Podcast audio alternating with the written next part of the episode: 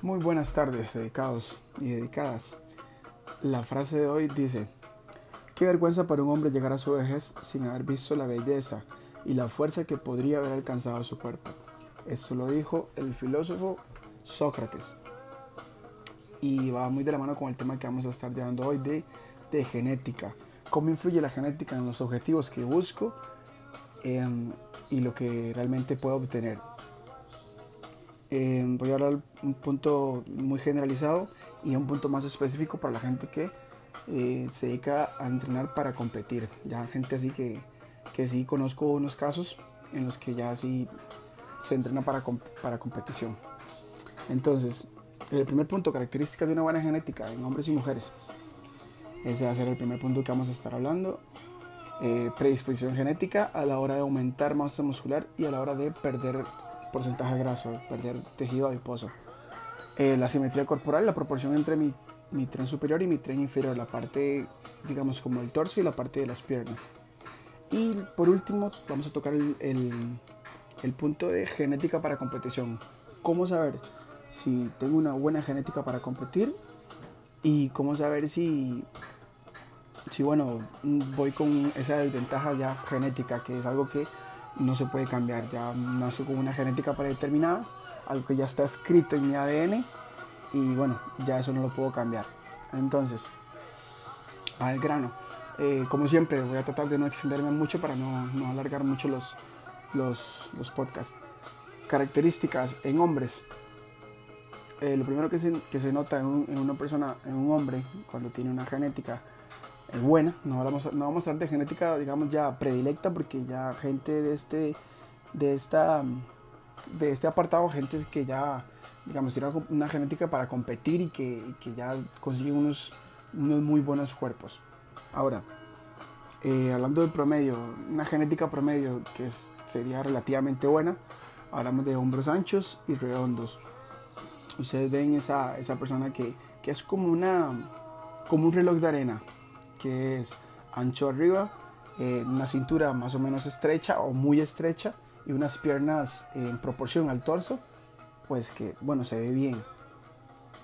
Eh, una caja torácica ancha o de gran volumen, un gran tamaño, refiriéndose como al, al pectoral, al pecho, es, es, un pecho redondo, amplio, que, que bueno, posee esta, esta genética bendecida, por decirlo de alguna manera. Una espalda ancha o amplia, que bueno, ustedes ven, es como una, esta gente que tiene la, la espalda que le, que le dicen espalda que parece una cobra o que es una espalda ancha, espalda amplia. Eh, tienen eh, algo muy, muy, muy peculiar, que su tren inferior es, es, muy proporcional a su tren superior. ¿A qué me refiero con esto? Que son tal vez anchos arriba y tal, eh, abajo anchos. O, o proporcionado, no se ve, no se ven asimétricos, no se ven disparejos en proporción a su, a su parte de arriba a su parte de abajo. Un buen, una buena caja torácica, un pecho eh, en proporción a las piernas, por decirlo de alguna manera. Eh, tienen una capacidad mmm, predilecta a la hora de retener, retener masa, masa muscular cuando se está en una definición que ya sea muy agresiva o que sea para competir, que bajan a un 7, un 6 incluso por ciento de grasa. Esa gente tiene esa capacidad de que, de que entran en esta etapa de definición. Previamente, obviamente, ya pasaron por una etapa de volumen, ahora están en una etapa de definición y, y a la hora de, de perder grasa, su cuerpo eh, mantiene la mayor cantidad de masa muscular durante, durante este proceso. Eh, se les hace mucho más fácil, relativamente más fácil, eh, perder grasa, grasa corporal, bajar grasa. Y obviamente eso va a depender mucho. Si esa persona se alimenta mal, pues va a perder masa muscular también en el proceso, que es lo que es como el, como el fantasma que, que persigue a muchos, muchos ya culturistas o gente que, que busca un, un, cuerpo de playa, por decirlo así, a la hora de, de, tonificar o definir que hacen las cosas un poquito mal en la parte alimenticia y pierden músculo a la hora de, hacer una etapa de definición. Ok, ¿qué otra característica? Eh, este, tipo de persona la, la, sabe manejar mucho mejor la etapa de, la adaptación a los, entren, a los entrenos y a un plan de alimentación. esa persona tiene la capacidad de, entrenar, de entrenar muy fuerte, entrenar duro y no, no sale tan, tan eh, adolorido de los entrenos. Al día siguiente no, no, lo golpea tanto el, dolor post-train, post-entreno. Y a la hora de, de, cambiar de un tipo de plan de alimentación a otro, en, el que ya es un plan para, para definición, estuvieron en un plan de alimentación que era para volumen, para ganar masa muscular, ahora pasan a un, plan de alimentación y lo, y lo hacen relativamente mucho más fácil. Se adhieren rápido al, al plan alimenticio, no pasan mucha hambre y, y se les complica, no se, no se, les complica la etapa de definición. Entonces estas personas tienen esas características que los, los hace, por, decir, por, decir, por decirlo, mm, mm, genéticamente bendecidos. Ok, eh, las características de las chicas. Ya hablamos de los hombres, vamos con las chicas. Y aquí voy a, voy a romper un poco el sueño de, muchas y de muchos. A ver, las chicas. Em, normalmente una, chica con una buena genética, vemos que tiene una, una cinturita de avispa que le llaman, una cintura reducida y es como un reloj de arena también. En el caso de las mujeres sí hay más, tienen más particularidades para, para describirlas. La, esta famosa cintura avispa, em, los unos glúteos redondos, em, acumulan muy poca grasa en el torso, en, lo que es el recto abdominal, en el abdomen. Por lo general tiene un abdomen muy muy plano. Em, como les dije, lo del reloj de arena Así es como una, proporción entre piernas y, torso. Y tiene una, facilidad para ganar músculo sin aumentar mucho, mucho el porcentaje graso. Esto va, a depender mucho también de la alimentación. Eso sí quiero dejarlo muy claro. Que se puede tener una muy buena genética, pero si se come mal y se hacen las cosas mal, pues de nada vale. ¿Ok? Entonces, eh, para hablar un poquito más de las, de las, particularidades, de las particularidades perdón, de, las, de las chicas, eso sí, sí lo, lo, lo quiero destacar porque sí he tenido un poco olvidado ya las chicas que me han estado preguntando, pero que hablo muy poco de ellas.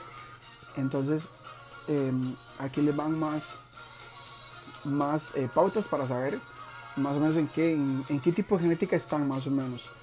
Entonces, normalmente el, el, físico que se busca en fitness y en estos cánones de, cánones, de, cánones, ay, perdón, cánones de belleza es este reloj de arena en el que, bueno, son, tienen una cintura estrecha, eh, torso relativamente ancho, piernas muy muy contorneadas, eh, tienen un busto en proporción a lo estrecha que es su cintura, entonces da esa, esa, esa ilusión de que, de que se ven como simétricas, proporción tanto arriba como abajo. Ahora, em, otro, otro, digamos, otro tipo de cuerpo, también el, llamado forma de pera o cuerpo triangular. Eh, a primera vista, digamos, se identifica por tener los hombros más estrechos que las caderas.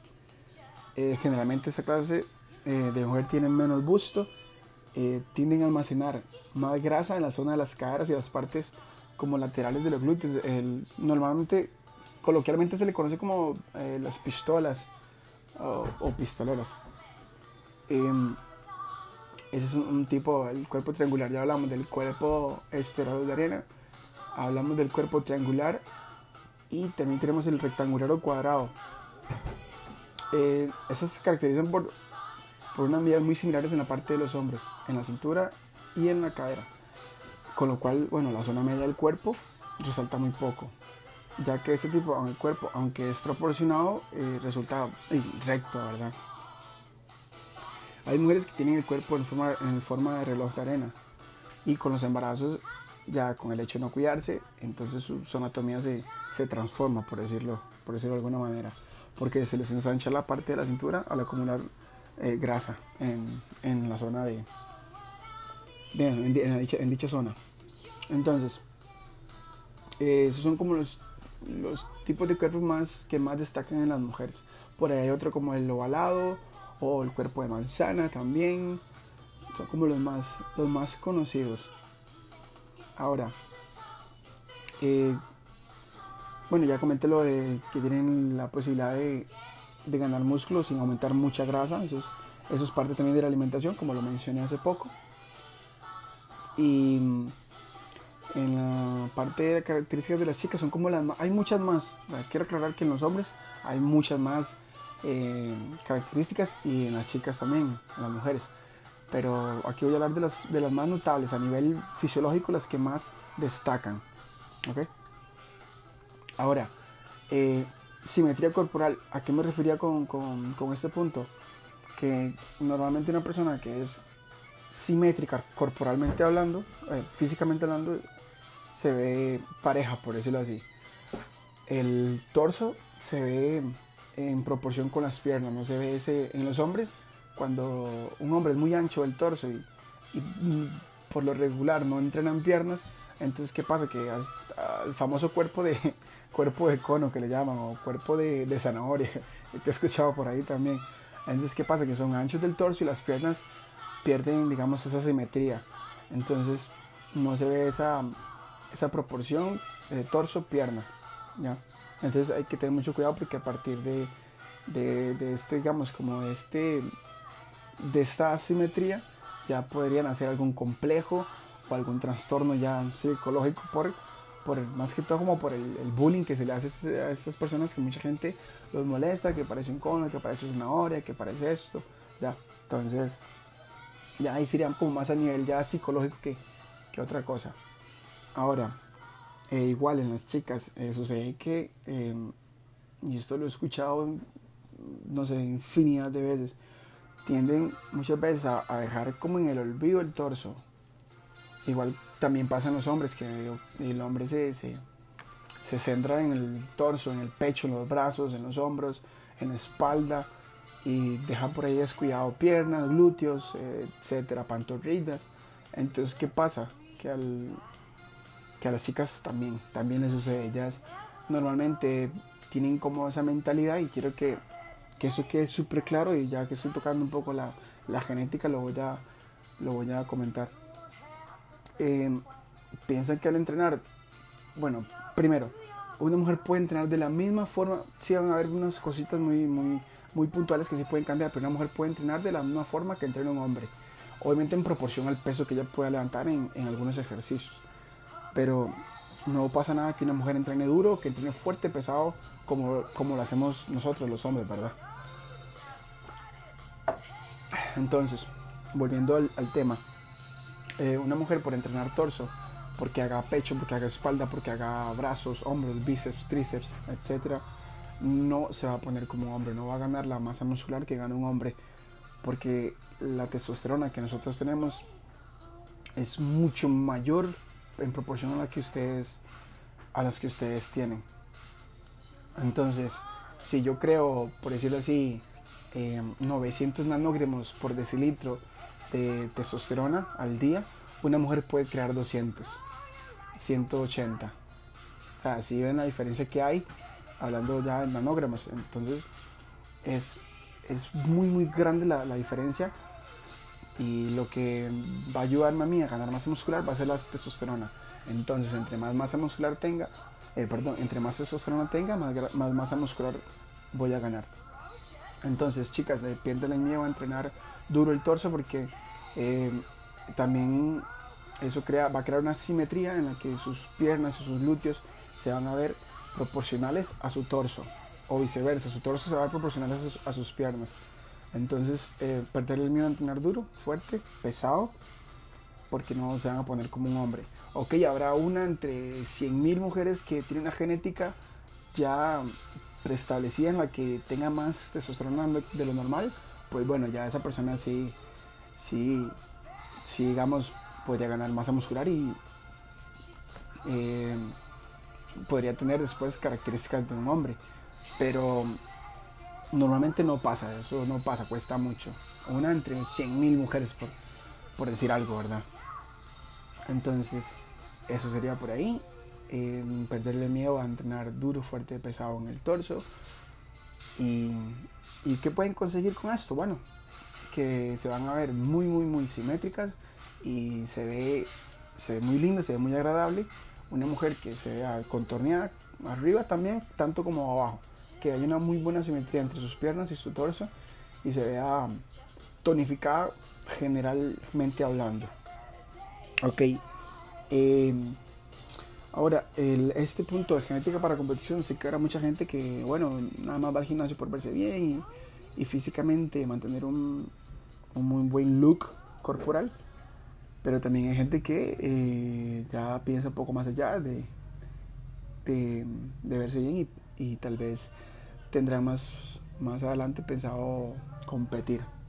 A ver, eh, aquí la genética es súper importante a niveles a niveles ya pro de, ya de, de, categorías muy muy ya eh, de niveles altos. Es súper importante. Es esto va a depender digamos de bueno cada individuo pero lo que sí sí voy a referirme a la gente para competir que va a competir a niveles digamos acá regionales o nacionales que no va a ir a competir a, ya a nivel internacional entonces para ese tipo de personas Em, normal, como dije antes, las características que podría tener una persona de esas que vaya a competir. Em, y, y, también quiero también dejar algo muy claro que, que, no lo toqué antes en el punto de esa simetría corporal, hablando de las mujeres, que ustedes ven mujeres en, en Facebook, en Instagram, en cualquier red social, y ustedes ven que, que tienen esas piernas y tienen esa contextura física tan impresionante pero ¿qué pasa? Que bueno, hay cositas ya que, que ellos no, no, obviamente no dicen porque hay sponsors, hay patrocinios detrás, entonces ahí ya hay personas que están usando química, mujeres que incluso usan testosterona, usan ya anabólicos. Entonces yo no puedo pretender compararme con una persona que usa esteroides anabólicos a una persona que, que entrena de forma natural. Entonces eso sí quiero que lo tenga muy en claro, que no, no hay un punto en comparación. A no ser que una persona que use esteroides entrene muy mal y coma muy mal, pero siempre tendrá una ventaja por encima de una persona que, que es natural. ¿Ok? Quiero que eso quede ahí, esto fue, lo solté así para que, para que quedara súper claro. Eh, y ahora también esto de los influencers, de las modelos fitness, de los estos eh, chicos fitness y, todos estos eh, influencers, eso sí, bueno, eso se hará para, se hará para otro, otro podcast, otro tema por ahí que, que estaría también interesante llevar, porque ahí venden mucho humo, ahí le venden la moto a la gente, como dicen. Ahí se ven esos físicos increíbles, pero uno no sabe y mucha gente no sabe lo que hay detrás de cada físico que se ve en, en Instagram, más que todo, que es donde se mueve mucho ese tipo de contenido. Ok, en lo de genética para competición hay categorías en las que en las que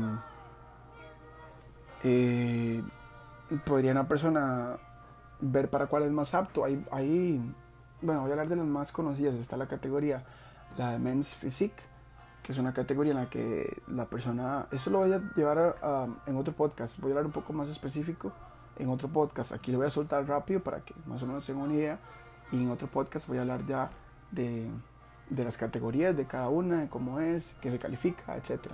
En categorías está la, Men's Physique, está la categoría Classic Physique, está la, la categoría 212, 212 libras y la categoría Open, que ya son de 212 libras en adelante, gente enorme, ya personas gigantes.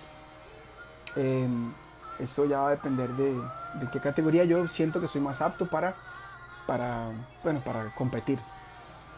Eh, en ciertas categorías va a influir un poco la estatura y lo que ya la farmacología, lo que es el uso de sustancias para mejorar el rendimiento físico, ya eso, bueno, para, para ya hablando de categorías en las que se compite a nivel internacional, perdón, el uso de farmacología sí o sí tiene que existir, porque tenemos un techo fisiológico o un límite natural, pónganle la etiqueta que quieran pero todos tenemos un, límite natural, un techo fisiológico en el que nuestro cuerpo, por más que entrenemos, por más que hagamos las cosas bien, ya el progreso sería, va a ser mínimo. Entonces, esto también lo voy a, lo voy a hablar en otro podcast, lo que es el límite natural, en cuánto tiempo yo puedo conseguir el límite natural, el límite natural, perdón, y, también va a estar muy interesante.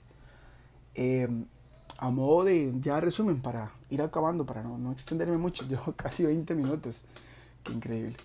Entonces, eh, que tengo que tener súper claro que bueno, nacemos con un cuerpo determinado por nuestra genética, no puedo cambiarlo, nací de, de, de qué manera, bueno, trabajo y uso las técnicas que tengo que utilizar para mejorar mi, mi, apariencia física, hablando siempre de, de, de bueno, del, culturismo y, de cultivar mi cuerpo. Así como se hereda también, eh, eh, qué sé yo, enfermedades como, como tengo predisposición a padecer de, de depresión alta, diabetes, porque mis papás o mi papá o mi abuelo o mi abuela eran diabéticos, tengo esa predisposición. Así también tengo la predisposición a, tener una buena genética, que tal vez mi, abuelo era muy ancho, era muy grueso, tenía mucha fuerza, entonces eso también lo voy a heredar, así como eh, enfermedades patológicas. Ahora, no siempre la genética va a dar los mejores resultados. Siempre, digamos, si yo no hago las cosas bien, si yo no entreno de la forma adecuada, si no me alimento de la forma adecuada, si no descanso de la forma que debería descansar, pues aunque tenga la mejor genética, la genética, que sé yo, de un Arnold Schwarzenegger, de un Ronnie Coleman, de un Phil Heath, bueno, no, no voy a tener los resultados que, que, podría estar obteniendo porque no estoy haciendo las cosas bien. Eso está clarísimo.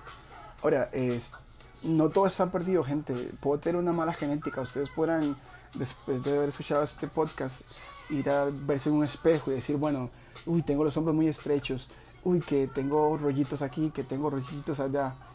Eh, déjenme decirles que yo, en mi experiencia como entrenador, que he visto, gente ir y venir en los gimnasios por más de cuatro años ya, eh, algo que sí eh, quiero enmarcar y dejar súper, súper claro es que la disciplina y la constancia siempre vencen una mala genética.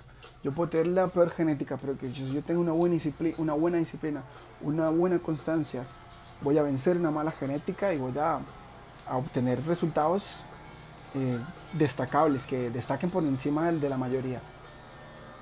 Entonces, a modo de, resumen y finalizando ya, eso, eso quería dejarles por ahí para que tengan en cuenta que, bueno, que no, no todos son malas noticias, también, también mi constancia y mi disciplina van a determinar qué objetivos voy a alcanzar y bueno, y qué otros objetivos y se me van a quedar, ¿verdad? Por, por falta tal vez de, de un poquito ahí de motivación o cosas ya externas a mí. Eh, bueno gente, eso fue todo por hoy y nos vemos por ahí en otro podcast. Hasta luego.